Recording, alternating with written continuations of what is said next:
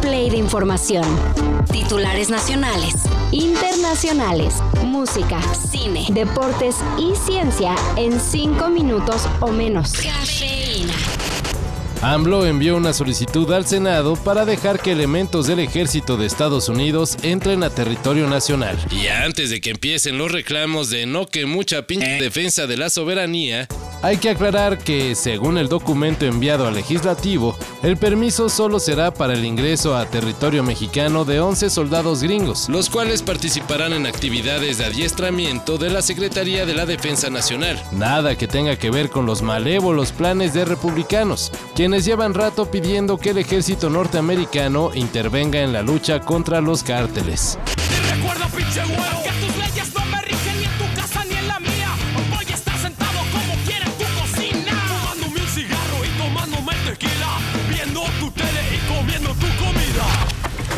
Y hablando de López Obrador, este está que no puede con el coraje luego de enterarse que una jueza de la CDMX frenó la extradición a Estados Unidos del recién aprendido Néstor Isidro N., más conocido como el Nini, supuesto jefe de sicarios de los Chapitos. O sea, si esto no es corrupción,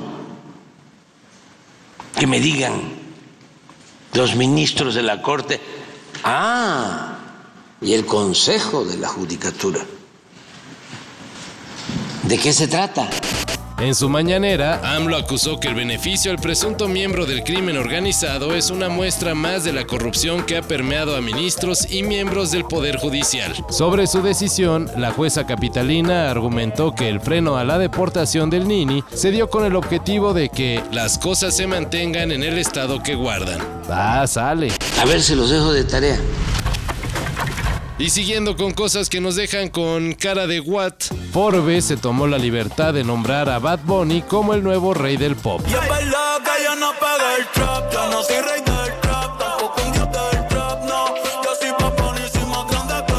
La revista invistió al cantante puertorriqueño con el título que estaba reservado desde hace años para Michael Jackson, basándose no en la calidad de su música, sino en el fenómeno mediático que es.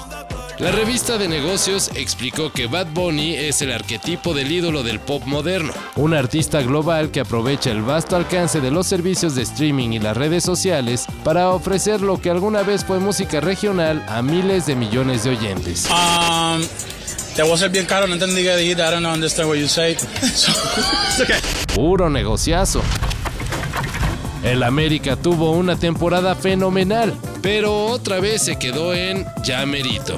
Y no venimos del futuro, ni nos estamos adelantando a la liguilla, sino que estamos describiendo lo que fue el equipo de Coapa en este torneo de la Liga Femenil MX. Las Águilas volvieron a volar alto en la tabla y llegaron a la final, pero se toparon con pared y cayeron ante Tigres con un marcador global de 3 a 0. Con este resultado, las Amazonas de Tigres se sitúan como las máximas ganadoras de la Liga MX Femenil con 6 copas, mientras que las Águilas del América siguen con 2. El respeto de ver esa disciplina que, nos dan, esas lecciones que a mí en lo personal me han dado, es fundamental.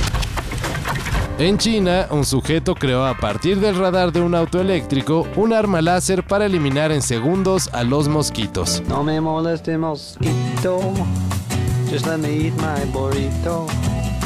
No me moleste mosquito, why don't you go home? Pero antes de que saquen sus carteras, el ridículo y exagerado invento no está a la venta, pero en redes pueden ver la precisión con la que funciona, además del registro meticuloso que el inventor lleva de los insectos que ha logrado eliminar con su creación. Un ejemplo más de cómo la tecnología es utilizada para acabar con los grandes problemas de la humanidad. Todo esto y más de lo que necesitas saber en sopitas.com. El guion corre a cargo de Álvaro Cortés y yo soy Carlos el Santo Domínguez. Cafeína.